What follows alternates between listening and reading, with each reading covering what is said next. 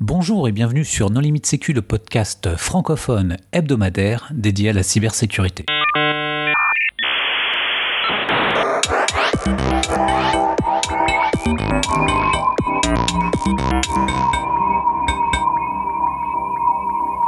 Alors euh, aujourd'hui un épisode sur le chiffrement de disques durs euh, avec euh, des contributeurs No Limit Sécu uniquement, à savoir Christophe Renard. Bonjour. Eric Fressinet. Bonjour. Hervé Schauer. Bonjour. Et moi-même Nicolas Ruff. Alors Christophe, est-ce que tu peux nous expliquer pourquoi on fait un épisode sur le chiffrement de disques durs Parce qu'il me semble que c'est un problème résolu, non? On a déjà interviewé VeraCrypt, on a déjà parlé de GhostCrypt. Pourquoi est-ce qu'on a besoin de refaire un épisode sur ce sujet? On refait un épisode sur ce sujet parce qu'il y a un papier qui est sorti euh, le mois dernier euh, qui parle de failles très graves dans des implémentations matérielles euh, du chiffrement de disques et sur lequel j'ai remarqué que beaucoup de commentateurs, y compris des gens habituellement bien informés, avaient des erreurs de compréhension de d'abord de la nature du fonctionnement du chiffrement de disque et de la gestion des clés, euh, mais surtout de la nature des failles qui avaient été trouvées et, euh, de leur degré de gravité. Donc, euh, bah, j'ai pensé qu'il serait intéressant de faire une émission sur ce sujet, d'autant qu'en fait, c'est pas très très compliqué, mais peu de gens finalement sont donné la peine de regarder le détail. Alors ce papier est sorti en novembre 2018 et porte le titre de Self-Encrypting Deception, Weaknesses in the Encryption of Solid State Drives. Est-ce que tu peux résumer un petit peu de quoi il s'agit?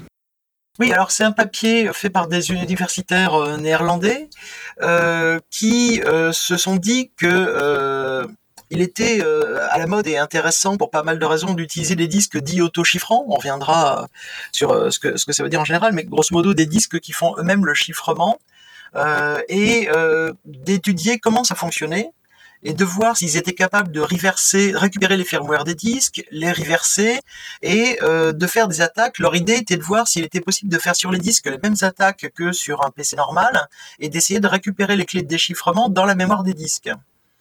Et en fait, euh, dans le papier, ils expliquent qu'ils ont constaté que non seulement ils arrivaient euh, à récupérer, enfin dans la mémoire des disques, dans la mémoire des contrôleurs de disques, euh, non seulement ils arrivaient à récupérer les choses, mais que sur beaucoup des disques qu'ils avaient étudiés, qui sont des disques de grands fabricants, hein, du Crucial et du Samsung, eh bien la gestion des clés et de la cryptographie était implémentée de façon catastrophique et avec des failles qui passeraient pas le premier audit. Tu peux euh, expliquer un petit peu à nos auditeurs comment on s'y prend pour chiffrer un disque dur? Parce que de prime abord, ça semble assez simple, mais j'imagine que le diable est dans l'implémentation. Ah, alors le, diable est surtout dans la conception. Euh, l'idée générale, c'est que pour chiffrer un disque, j'ai besoin d'une clé symétrique. Donc euh, généralement, on va utiliser de l'AES ou un algorithme du même genre. Et euh, bon, euh, suivant comment fonctionne le disque, là on parle de disque SSD, donc il y a des choses qui sont liées à l'organisation de la mémoire SSD. Mais globalement, on va prendre cette clé maître et s'en servir pour dériver des sous-clés qui vont chiffrer des morceaux du disque ou des secteurs sur un disque physique. Et le problème, c'est que cette clé-là, comment est-ce qu'on la génère? Beaucoup de gens pensent qu'elle est générée à partir d'un mot de passe. C'est pas le cas. En fait, la clé, elle est générée aléatoirement et euh, quand on chiffre le disque, la clé générée par le programme qui fait le chiffrement est utilisée pour chiffrer la, surface du disque. Là où ça devient plus compliqué, euh, c'est comment est-ce qu'on va gérer cette clé. Donc la première chose que l'on veut faire, c'est que quelqu'un puisse déchiffrer le disque euh, avec un moyen en sa possession, qui est généralement un mot de passe.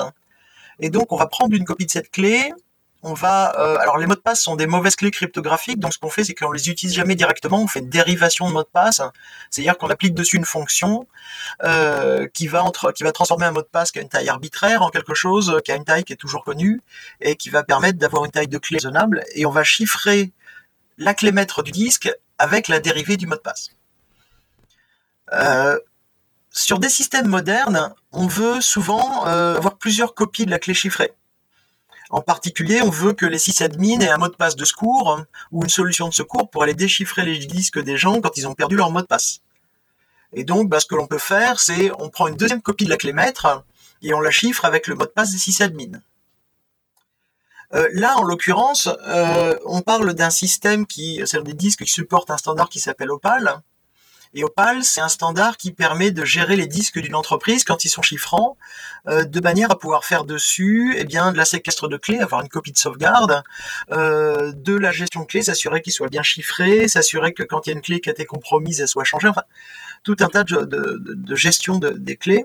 Excuse-moi, le, standard Opal là, dont tu parles, qui est-ce qui a fait ce standard? C'est quel organisme? Alors c'est le, Trusted Computing Group, ce sont les mêmes qui, nous, qui ont conçu les TPM. Hein. Ah oui, oui, je vois tout à fait, oui, oui, d'accord, oui. Donc c'est un groupe, alors au départ effectivement c'est un, groupe qui a été formé euh, essentiellement pour travailler sur les solutions de DRM. Euh, mais en fait le TPM euh, qui été au départ beaucoup orienté pour, pour faire des DRM, donc de l'anti-piratage, hein, euh, a été utilisé pour des choses, j'allais dire, plus sérieuses, en tout cas plus utiles dans le monde de, la sécurité, puisque c'est utilisé, entre autres, pour assister au chiffrement des disques en ayant euh, un endroit protégé pour copier les clés. Le standard Opal, alors personnellement, je ne l'ai jamais vu utilisé à grande échelle hein, dans une organisation. J'ai toujours vu euh, des démonstrateurs, mais l'idée qu'il y a derrière Opal, c'est chiffrer les disques dans le système d'exploitation, c'est sympa, mais ça pose plusieurs problèmes. Le premier problème, c'est que euh, si on chiffre, on déchiffre depuis le système d'exploitation, bah, il y a une copie de la clé en RAM. Et euh, les ordinateurs se font pirater quand ils sont allumés et donc déchiffrés. Et donc quand une machine se fait pirater, la clé de déchiffrement, enfin la clé de chiffrement, c'est la même, euh, se fait récupérer dans la RAM. Donc ça, c'est embêtant. Euh, le second problème, eh ben, c'est qu'il faut que le système d'exploitation il supporte un mécanisme euh, de chiffrement de disque. Or, euh, jusqu'à peu dans les gammes de, Windows, BitLocker, qui est le logiciel de chiffrement de Microsoft, était disponible que dans les versions entreprise ou Ultimate. Et beaucoup des alternatives, par exemple, on a parlé de VeraCrypt ou TrueCrypt historiquement un peu plus ancien, en fait, n'incluent pas de solution pour gérer les clés dans une entreprise. Donc si vous utilisez BitLocker, on peut garder des copies de clés dans le dans l'Active Directory. Il y a un système de séquestre de clés qui est assez bien fichu, euh, qui permet aux admins d'aller déverrouiller un poste avec la copie de la clé qui a été gardée dans l'Active Directory. Par contre, euh, bah, si vous utilisez VeraCrypt, c'est à vous de trouver un moyen de gérer ça. Et en fait, ça pose des problèmes quand euh, vous avez des milliers de postes à gérer. Donc, Opal essaie d'apporter une solution à ça en disant bah, vous avez des, flottes de disques, vous avez un driver Opal, vous avez un logiciel de gestion et on va gérer quel que soit votre OS sans passer par le système d'exploitation, on va gérer les clés des disques. Ce qui était plutôt astucieux. Bon, j'en connais aucun déploiement hein, et je connais très peu de logiciels implémentant des politiques de gestion Opal. Mais c'est une option qui est proposée sur toutes les gammes de disques professionnels. Tu peux clarifier euh, je comprends pas bien comment tu passes d'un chiffrement sur le disque, une gestion sur le disque, à une gestion logicielle et une centralisation des, des, clés de chiffrement. Il y, a quoi comme couche entre les deux? Comment ça se passe? Alors, il te faut en fait un logiciel sur ton poste qui va être un agent de gestion et qui parle avec euh, des extensions de, de, SATA euh, pour parler avec le contrôleur du disque pour euh, utiliser des options de communication et des, des opcodes qui sont propres à Opal. Donc ça veut dire que tu, tu forces, enfin tu forces, tu entraînes le disque à révéler des secrets du coup. Alors pas forcément. Si, si c'est correctement fait, typiquement la, la, façon dont c'est pensé indépendamment de l'implémentation, c'est un peu la façon dont est pensé n'importe quel matériel cryptographique. C'est-à-dire que tu as des opérations qui sont faites dans la boîte noire, qui en l'occurrence est le contrôleur de disque. Et, on verra quand on regarde dans la boîte noire, c'est là où il y a des problèmes. Euh, et donc, par exemple, tu peux sortir une copie de la clé, mais seulement chiffrée par une autre clé. Donc ce qui en sort, c'est toujours du chiffré. Un petit peu comme on fait des copies de clés entre, par exemple, quand on synchronise des HSM, bah, les clés qui sont dans un HSM, on peut le synchroniser avec un deuxième HSM s'ils ont échangé une clé commune, qu'elle a été autorisée, et dans ce cas-là, tout le trafic entre les deux est chiffré. Bah, là, c'est un peu pareil avec Opal. Tout ce qui rentre et qui sort du disque en termes de gestion de clés est censé être chiffré avec des clés maîtres. Euh, et on verra d'ailleurs que c'est un des points, la notion de clé maître, qui est une option qui euh, devrait pouvoir être activé ou désactivé, c'est un des points sur lesquels les gens qui auditaient les disques ont trouvé des failles euh, assez critiques. Et alors tu peux présenter ces failles euh, enfin, Ça consiste en quoi exactement? Alors, ils ont trouvé grosso modo trois classes de failles.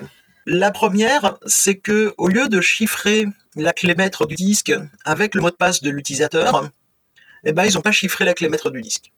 Ou plus précisément, dans un cas, ils l'ont chiffré avec une valeur constante, Et dans, les deux cas euh, qu'ils ont trouvé, ils l'ont chiffré avec une valeur constante, indépendante du mot de passe utilisateur. Mais euh, dans un des cas, la valeur constante, c'était la chaîne de caractères vide. Donc en fait, la clé de chiffrement du disque, elle est stockée dans la mémoire du contrôleur, dans un cas chiffrée avec une valeur constante qui est la même pour tous les disques, et dans l'autre cas chiffrée avec une valeur constante qui est une clé vide, donc qui est chiffrée avec des zéros. Cette mémoire du contrôleur, elle est facilement accessible ou il faut quand même avoir un accès JTAG ou démonter le, disque d'une manière ou d'une autre? Alors c'était un des objets de leur étude, mais je, vais y revenir.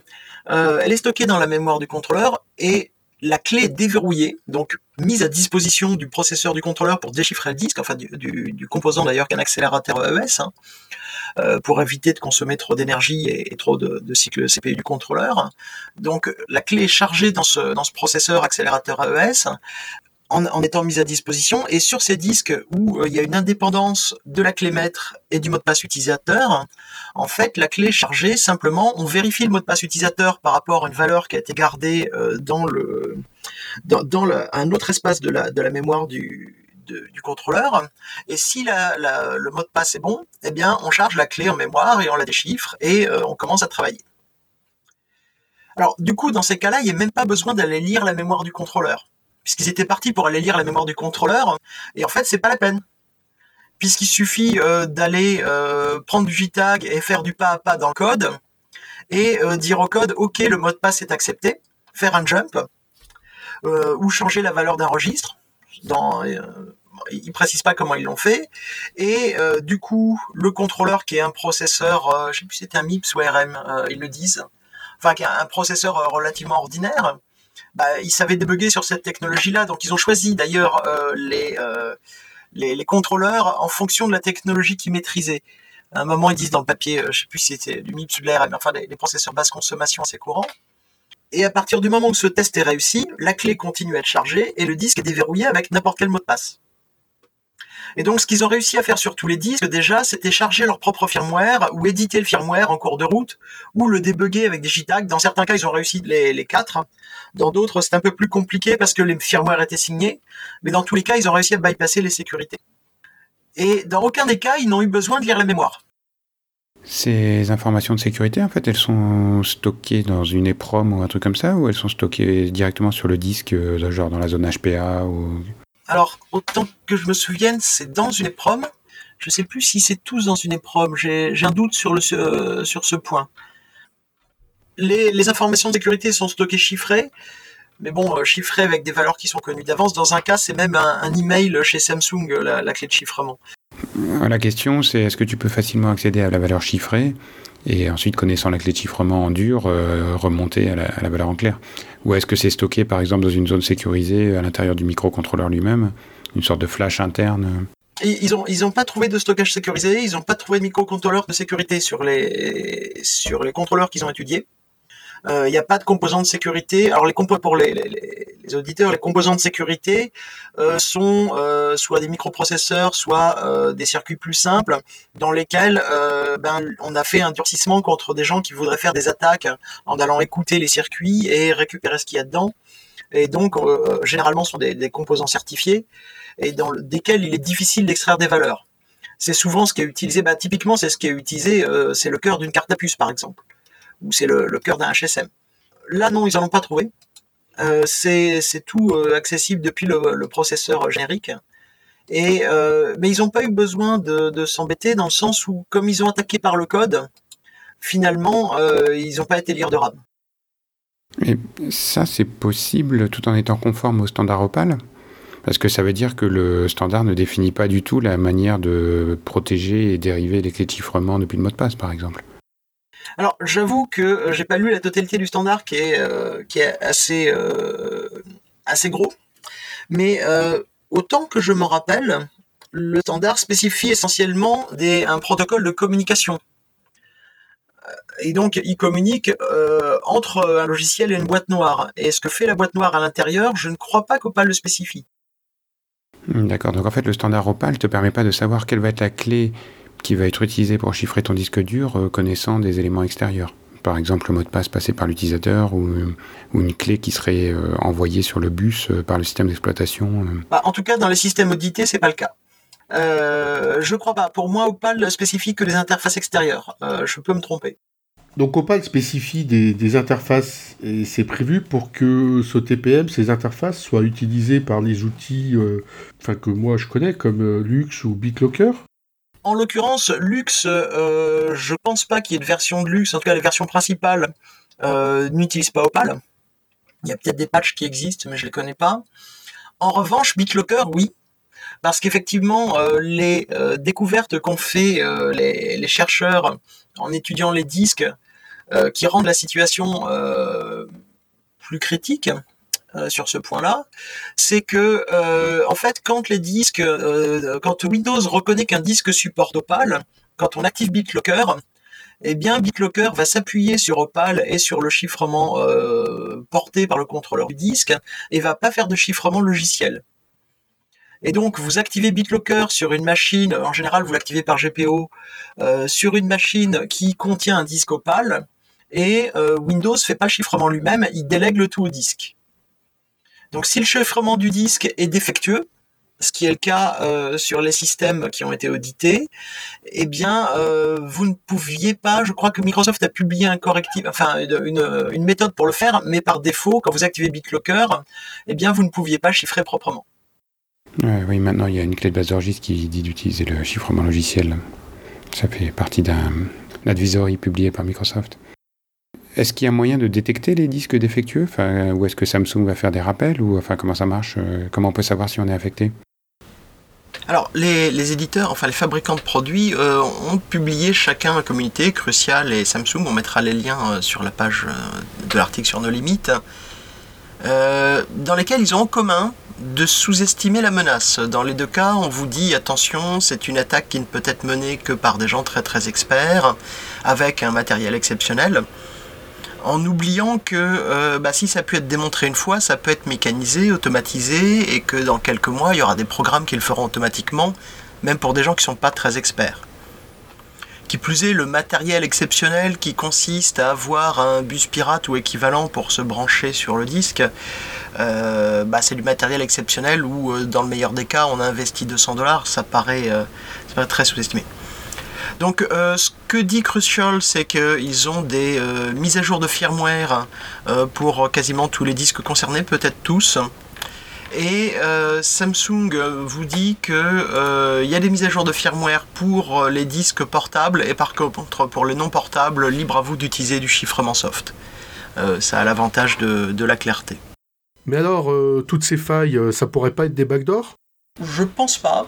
Un, des auteurs du papier a fait une conférence au CCC et a détaillé les, la nature des failles. Alors, chez, euh, Micron, clairement, il y a un problème de compétence des développeurs et des concepteurs, euh, puisqu'ils n'ont pas appliqué des, motifs, des patterns typiques du monde de la cryptographie appliquée. Et donc, il y a un problème euh, chez eux, et j'ai du mal à imaginer que ce soit une backdoor légale ou, industrielle.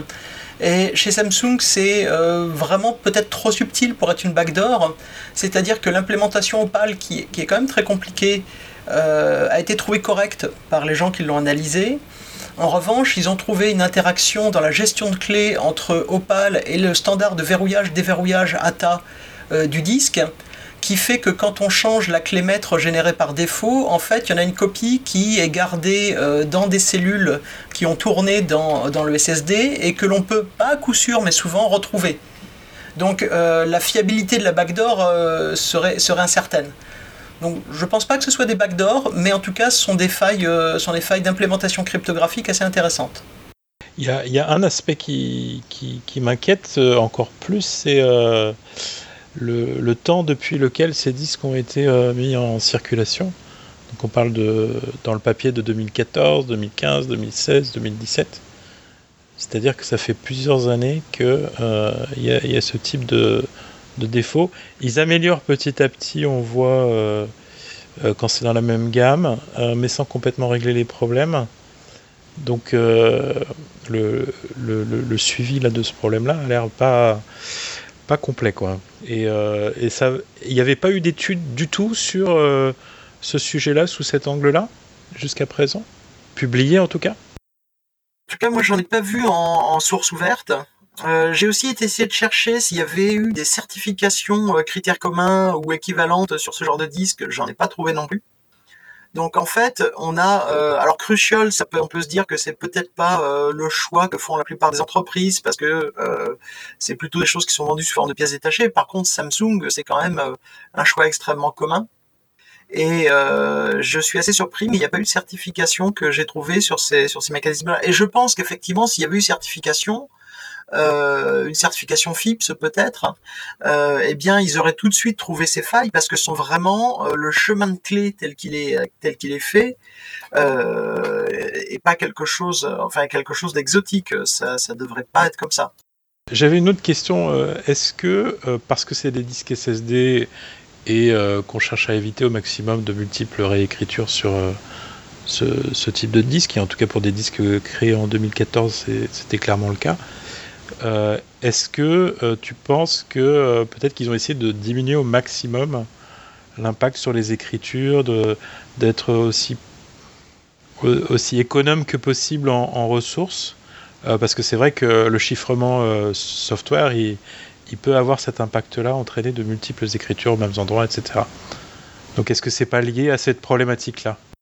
Alors, il y, avait en particulier historiquement, il y avait des problèmes avec le chiffrement software, entre le chiffrement software et le trimming, parce qu'en fait, sur un sur un SSD, de manière à gérer correctement l'usure des cellules, quand on efface une donnée, on, doit dire au disque que la donnée est remise à disposition, on ne doit pas se contenter de l'effacer. Et euh, Linux a mis pas mal de temps à supporter le trimming sur sur Lux. Euh, aujourd'hui, c'est supporté. Euh, et ça, ça nécessite, enfin, il y a des cas qui sont pas évidents. Là, en l'occurrence, euh, je pense pas parce que euh, euh, la gestion des clés elles-mêmes, ça joue pas sur le stockage sur le disque. La gestion de, la clé, c'est vraiment la clé avec laquelle on va déchiffrer le disque. Et ce qu'on en fait derrière, c'est un, mécanisme complètement indépendant. Euh, on est vraiment dans une phase où on sort la clé du stockage, on la met dans la mémoire du, du, processeur et ensuite on va déchiffrer le disque. Et effectivement, il y a des stratégies de chiffrement, typiquement sur un disque mécanique, on va raisonner en termes de secteur, sur un SSD, on va peut-être gérer autrement, euh, euh, qui, vont dépendre de l'architecture du disque et de bas niveau, mais euh, et qui vont gérer le, wear leveling, donc l'égalisation de, l'usage des cellules, mais c'est indépendant de la gestion clé. Donc je reviens au problème des entreprises. Aujourd'hui, mettons qu'elles ont des des flottes de, machines. On ne sait même pas d'ailleurs quelle est la marque des disques qui sont utilisés dedans. Enfin, ça peut se retrouver à distance, mais c'est pas forcément une information qui est collectée. Est-ce que tu as une expérience pratique de, on déploiement à grande échelle de, correctifs pour ce truc-là? Est-ce qu'il faut mettre à jour le firmware? Est-ce qu'il faut désactiver le chiffrement hardware de disque? Mais du coup, quel est l'impact sur les performances et la batterie? Euh, Est-ce qu'il euh, faut euh, passer sur VeraCrypt? Enfin, c'est quoi la reco? Alors, la reco des auteurs papier, c'est de passer sur VeraCrypt. Euh, c'est évidemment pas si simple. D'abord parce que sur VeraCrypt, euh, il n'y a pas de euh, dans le produit open source en tout cas de gestion de clés centralisée et qu'on puisse faire à grande échelle. Donc ça c'est un problème pour tous ceux qui doivent assurer le support d'une flotte de, disques chiffrés. Et ensuite, en fait, le, problème il est double. D'abord, quand on a un, un, système dont le chiffrement a été foireux comme ça, on n'a pas de moyen de savoir si une clé a fuité. Et donc, ça veut dire que si on veut faire les choses, si on veut retomber dans une situation de confiance, il faut rechiffrer entièrement le disque, euh, ce qui ne se fait jamais. Typiquement, quand vous changez le mot de passe de déchiffrement du disque sur du chiffrement soft euh, ou hardware, ce que l'on fait, c'est qu'on déchiffre la clé maître avec l'ancien mot de passe et on la rechiffre avec le nouveau mot de passe, mais on s'amuse pas à déchiffrer, rechiffrer le disque, parce qu'en fait, ça prend des heures. Et donc, euh, on, on le fait jamais. Euh, donc c'est une opération qui est très lourde euh, et euh, qui nécessite en plus d'avoir, qui nécessiterait d'avoir de, de l'espace temporaire pour stocker la version déchiffrée avant de la rechiffrer. Enfin, c'est pas trivial et c'est pas une fonction supportée par défaut en tout cas par par les disques autochiffrants à ma connaissance. Donc c'est un premier problème. Du coup, si on voulait être vraiment sûr et avoir un truc propre, il faudrait effacer les disques, régénérer de nouvelles clés, réinstaller le système et les applications. Alors c'est peut-être faisable à l'échelle d'un poste, mais pas à l'échelle d'une flotte entière. Euh, c'est pas du tout réaliste. Et tu peux pas demander tout simplement à déchiffrer le disque si tu désactives BitLocker et que tu passes en clair. Pour le coup, les clés sont pas réutilisées si tu rechiffres le disque après, non? Ça vaudrait la peine de tester. Euh, ce, qui, ce qui peut être intelligent, c'est de... Euh, je sais pas ce qui se passe quand on désactive BitLocker, pour être honnête. J'ai jamais testé. Je sais pas si, si tu as une expérience. Ah oui, parce que tu es obligé de le faire, par exemple, euh, pour euh, faire des mises à jour de BIOS ou des trucs comme ça. Donc il y a deux cas. Il y a, tu désactives temporairement parce que tu vas changer des paramètres qui sont mesurés par le TPM. Et là, à ma connaissance, en fait, il fait un truc très sale comme euh, écrire la, la, la, clé de chiffrement du disque sur le disque lui-même pour l'avoir au reboot et pouvoir passer le, le, les, les contrôles de TPM. Mais par contre, si tu, si fais une désactivation permanente de BitLocker, à ma connaissance, tu en as aussi pour des heures et il, déchiffre entièrement le disque dur. Et après, si tu prends ton disque et que tu l'extrais et que tu le montes sur un Linux euh, ou avec un outil de forensique quelconque, tu vois effectivement tes fichiers en clair sur le disque. Après, au niveau de l'implémentation, je ne sais pas ce qui se passe. Tu pourrais dire qu'un fabricant un peu, un sioux, euh, en fait, euh, ne réécrirait pas sa flash, garderait les, les, secteurs chiffrés et se contenterait de dire oui, oui, c'est bon, n'importe quel mot de passe ou un mot de passe vide débloque le disque et je montre les données en clair alors qu'en fait, elles sont stockées chiffrées avec la clé que j'utilisais avant. Mais bon, vu que ça prend des heures, j'aurais tendance à penser que euh, c'est quand même effectivement déchiffré. Effectivement, le cas où tu le désactives temporairement, ça je le connais, et euh, effectivement, il fait une magouille un petit peu crado. Je sais plus s'il stocke euh, la clé chiffrée avec quelque chose de constant ou s'il la stocke en clair. Mais grosso modo, au démarrage, euh, il boot sans demander de la vérifier, mais il déchiffre quand même. Enfin, il déchiffre euh, comme si on avait rentré un mot de passe. En revanche, quand euh, on lui dit de déchiffrer, ça c'est quelque chose que j'ai jamais vu, donc il doit effectivement le déchiffrer. La question c'est en soft, je vois assez assez bien comment il le fait, il peut le faire. C'est-à-dire qu'en fait, il joue sur une zone qui va changer de taille, euh, qui, est, déchiffrée, un peu comme si on réduisait un volume LVM au fur et à mesure qu'on déchiffre. Euh, en hardware, j'ai aucune idée de comment ça peut marcher. Euh, euh, même chose, hein, quand on dit en hardware, évidemment, euh, c'est dans le contrôleur du disque, donc ça reste du software. Euh, donc je sais pas comment ça, se passerait. En plus, euh, ce qui a pu être constaté, c'est que sur certains disques SSD, euh, des fois, si on dit au disque d'effacer une cellule, il dit OK, on va demander le contenu de la cellule, il dit 0, et si on va lire directement la mémoire, on s'aperçoit qu'il avait juste marqué la cellule comme vidée, mais que le contenu y est toujours. Donc je sais pas. Ça, c'est complètement dépendant des implémentations, mais... C'est totalement dépendant de l'implémentation. Et, et, du coup, je sais pas ce qu'il fait quand on lui demande de déchiffrer. Est-ce qu'il colle une clé en dur quelque part? Est-ce que quand on lui demande de rechiffrer un disque, après, il va réutiliser la même clé ou est-ce qu'il va en générer une nouvelle? Je sais pas. Euh, a priori, dans Opal, on peut demander des changements de clé. Maintenant, comment c'est implémenté, je ne sais pas, puisque ça n'a pas été audité non plus. En tout cas, pour, pour répondre à la, à la question initiale de Nicolas, là, dans les les informations diffusées par Microsoft et ceux qui les commentent euh, suite à, cette publication, euh, effectivement, ils recommandent d'abord de désactiver BitLocker, euh, ce qui déchiffre le disque, et ensuite de forcer le contournement du chiffrement hardware grâce à PowerShell. Et ensuite l'implémentation d'une règle de groupe, évidemment. Oui, mais en fait, cette règle PowerShell, bah, juste, c'était une clé de base de registre qui s'appelle euh, OS Allow Hardware Encryption Algorithm, et donc qui est un mot de 32 bits, et si tu le mets à zéro, en fait, il euh, n'y a plus d'accélération hardware. Alors, il, il nous parle d'une commande Enable BitLocker Hardware Encryption False. Oui, oui, non, mais ce que je veux dire, c'est qu'à la fin, ça va changer une clé de base de registre, quoi, cette okay. commande PowerShell, mm. qui est dans HTLM Software Policies Microsoft euh, FVE, Full Volume Encryption. Bon, je pense que euh, réellement euh, la, gestion euh, sur une à l'échelle d'un parc, identifier les machines sur lesquelles il y a ce, il y a un problème avec le chiffrement du disque et y remédier, c'est un gros travail. Et j'ai plus l'impression que dans la plupart des cas, sauf les gens qui ont des très gros besoins de sécurité, eh ben, le risque va être accepté et qu'on attendra le renouvellement des flottes pour petit à petit avoir quelque chose qui soit plus sérieux. Puis attention, ces disques qui ont été audités ont été montrés défaillants, mais ils ont audité que six modèles de disques. Hein. Les autres n'ont pas été audités. Donc euh, ils sont dans l'incertitude. Oui, mais bon, après, si tu veux être euh, dans l'incertitude, du coup, tu passes sur le chiffrement logiciel. Et moi, ça me choque pas. Enfin, je veux dire, je serais prêt à le déployer dans mon entreprise. Ces, ces trucs, c'est surtout utilisé sur des portables. Oui. Euh, si tu perds 30% de performance de la batterie parce que tu fais du chiffrement logiciel, par contre, ça devient inacceptable. Non, mais c'est plus le cas aujourd'hui.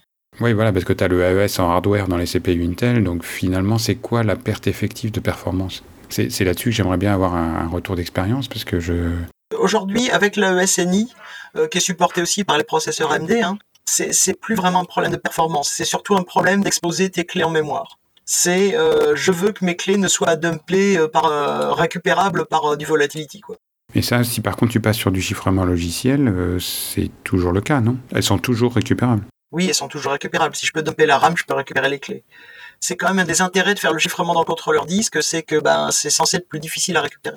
Sous Windows, il y a quand même deux niveaux de protection. C'est-à-dire qu'il y a. Euh, enfin, LSASS a un niveau d'isolation euh, par hyperviseur. Donc, techniquement, si tu es sur une machine Windows et que tu as tous les privilèges, y compris euh, celui éventuellement de, de, charger des drivers ou des trucs comme ça, il y a quand même des parties du système de la mémoire auxquelles tu n'auras pas accès, puisqu'ils sont en plus protégés par un hyperviseur mais je ne sais pas si la clé de chiffrement BitLocker se trouve dans cette zone. Je, ne sais pas non plus, là je connais pas assez bien le système Windows. Ok. Je suppose qu'on aura du courrier des auditeurs là. On peut l'espérer. Est-ce que vous voyez quelque chose à ajouter? Moi, Je pense que c'est quand même décevant de voir que un bon système de sécurité euh, accessible, un peu transparent, etc. est finalement un aussi mal mis en œuvre, aussi mal implémenté, deux, que personne s'y est intéressé et qu'il faut attendre autant d'années et encore que sur quelques disques durs pour que quelqu'un audite euh, euh, la sécurité. Alors, je ne vais pas jusqu'à dire que la sécurité est un échec. Je pense que ça montre à quel point il ne faut pas faire confiance et il faut faire preuve de persévérance. Alors, je ne suis pas tout à fait d'accord avec toi, puisque tu ne dis pas que la sécurité est un échec, donc je, je me dois de pas d'accord. Mais il est tout à fait possible que des gens connaissent cette faille depuis longtemps. Et je pense en particulier euh, à des entreprises qui vendent en fait des outils pour accéder aux disques en ayant analysé les firmwares de tous les constructeurs et qui permettent par exemple d'accéder à des zones type HPA ou des, données de maintenance du constructeur pour savoir combien d'heures le disque a tourné et autres. Euh, ces outils euh, se vendent assez cher sur Internet. Il me semble d'ailleurs qu'ils sont utilisés essentiellement par les forces de l'ordre. Et, euh, ces entreprises-là qui passent leur temps à analyser des firmware de, disques durs pour mettre à jour leurs outils, euh, je pourrais formuler l'hypothèse qu'elles se soient rendues compte d'un problème. Ouais, je pense que tu as raison. Quand tu trouves, quand une société commerciale russe qui vend des outils de duplication de disques et que tu trouves une faille qui permet de bypasser BitLocker sur n'importe quel ordinateur de la planète, est-ce que tu vas euh, l'implémenter dans ton outil ou est-ce que tu vas euh, gentiment la donner au constructeur pour qu'il la, pour qu'il la corrige? Bah, tu, la, tu la donnes euh, au service russe adéquat aussi. On peut l'imaginer. Après, bon, là, on est dans la spéculation. moi, je pense que, par contre, je vais être encore plus en désaccord avec Nicolas sur des choses qui, sur des positions qu'il a habituellement, parce que je pense que c'est l'illustration euh, d'une catégorie de failles où euh, faire certifier et faire auditer le produit aurait trouvé les défaillances. Et je pense qu'en fait, pour des produits de matériel cryptographique, c'est un des cas où la certification marche. Et euh, que ce soit une certification, euh, un CSPN en France, euh, un, FIPS, euh, FIPS aux États-Unis, ça aurait trouvé ce type de faille. Je me permets de ne pas être d'accord avec toi, puisqu'il y a eu un exemple de clé USB chiffrée qui a passé avec succès les certifications FIPS 140-2. Donc l'algorithme était bien implémenté, il n'y avait pas de side channel, etc. Mais sauf que quand tu l'as branché sur ton PC Windows pour, pour, la débloquer, en fait, le client du constructeur se contentait d'envoyer une chaîne constante à la clé qui lui disait c'est bon, et la clé se débloquait à ce moment-là. Et la certification FIPS ne, couvrait pas cette partie-là, en fait. Ah, mais ça, c'est un problème de périmètre de certification. Tout à fait, mais ça prouve que tu peux avoir des produits, des clés chiffrantes certifiées qui euh, sont quand même des passoires en termes de sécurité. C'est vrai qu'il faut aussi faire preuve de beaucoup de discernement sur la certification elle-même, euh, son périmètre, qui l'a fait, comment, etc. Et malheureusement, euh, oui, je reconnais qu'il y a beaucoup de certifications qui sont euh, bancales, partielles, bidons. et ouais, c'est dur de s'y retrouver, mais c'est faisable. Je, pense quand même que le, chemin de clé qui était suivi, au moins dans les disques cruciales, était, était évident à trouver enfin, évident si on audite, et en particulier si l'audit est fait sur la base du code source, euh, là, ça sauterait aux yeux. Après, il y a un autre problème aussi, c'est que aujourd'hui, il y a trois usines de, disques durs dans le monde. D'ailleurs, il me semble qu'à un moment, il y avait des inondations en Thaïlande et du coup, la production mondiale avait été affectée. donc, quand tu que trois usines et peut-être une paire de fabricants, quel est l'intérêt d'aller se faire certifier alors que tu as un, monopole de fait sur ton marché? Je veux dire, les gens ne vont pas acheter un disque certifié plutôt qu'un autre euh, qui ne l'est pas, parce que de toute façon, ils n'ont pas le choix. Ouais, enfin, tu as trois usines, mais euh, la conception est faite dans un nombre d'endroits un petit peu plus variés quand même. Oui, mais après, c'est des gens qui intègrent, c'est des marques blanches. Ils achètent des chips de mémoire qu'ils mettent dans des SSD, mais les fabricants de chips en eux-mêmes sont très très peu nombreux et tous les, tous les gens qui construisent des disques durs sont sur les reference design du, du fabricant de chips. Alors oui et non. Euh, oui, mais avec les mêmes chips, tu peux avoir un firmware différent. Euh, la meilleure illustration, c'est euh, la clé d'authentification second facteur que commercialise maintenant un des géants du web, qui est fabriqué par une entreprise chinoise et sur lequel ils ont mis un firmware à eux. Et il y a moyen, euh, typiquement, euh, euh, sur tout ce qui est équipement qui doit faire de l'anti-piratage, il y a moyen de prévoir des fusibles qui interdisent un reflashage du firmware ou qui rendent très difficile un reflashage du firmware. Donc on peut tout à fait imaginer certifier un firmware sur une architecture particulière et mettre en place des mesures qui rendent difficile de le changer. Après, ça pose des problèmes de mise à jour, évidemment. on peut aussi séparer les fonctions cryptographiques des fonctions non cryptographiques, typiquement en faisant appel à des composants de confiance. Le problème, c'est qu'ils sont plus chers que des composants classiques. Alors, est-ce que tu sais justement s'il y a des, disques euh, aujourd'hui sur le marché qui intègrent des composants euh, de confiance? Alors, j'en connais en USB. Euh, puisqu'il y a des, un certain nombre de disques USB qui sont euh, certifiés FIPS, qui, interne, euh, qui intègrent les composants de confiance. alors j'avoue que j'ai pas fait de, liste avant, de, avant le début de l'émission, mais ça, ça, se trouve assez bien. Tu, tu, peux même citer des fabricants français de disques USB. Enfin, on va peut-être pas donner de nom, mais alors oui, e, effectivement, il y a, y, a, y a, aussi la possibilité d'avoir un, enfin, d'avoir chargé les fonctions de confiance dans un FPGA durci et, et de le faire nationalement, puisque en France, effectivement, il y a un des grands industriels euh, français qui, qui, commercialisent ce type d'équipement pour euh, pour tout ce qui est euh, défense et gouvernementale. Ça, se fait. Après, le problème, c'est que plus on fait du spécifique et de la grande diffusion, et plus ça coûte cher. Puisque bah, s'il y a un marché en centaines de millions de consommateurs, on peut se permettre de, faire des choses très spécifiques et puis on va le vendre beaucoup de fois. Si votre marché, c'est quelques dizaines de milliers d'exemplaires pour un seul client, forcément, le coût n'est pas le même. Euh, aujourd'hui, clairement, la demande du grand public, elle est, elle est pas assez pointue pour, pour, justifier d'investir euh, et penser, imaginer euh, vendre des centaines de millions de disques avec des fonctions de chiffrement évoluées. Mais si tu as identifié dans ton parc un, un nombre restreint de, de, machines que tu veux plus sécuriser, ça vaut le coup de faire l'effort. Peut-être. Après, est-ce que c'est, est-ce, est-ce que ça va se justifier? C'est pas évident parce que finalement, est-ce que tu aurais pas intérêt à faire du chiffrement euh, soft comme tout le monde et à durcir le système et donc investir tes moyens ailleurs? Il peut y avoir des cas. Hein. Peut-être que le plus simple, c'est quand même utiliser un disque USB externe sur lequel tu as tes données sensibles et, euh, euh, considérer que tu fais que du chiffrement soft sur le système. Euh, je pense pas qu'il y ait de réponse simple pour prévoir tous les cas.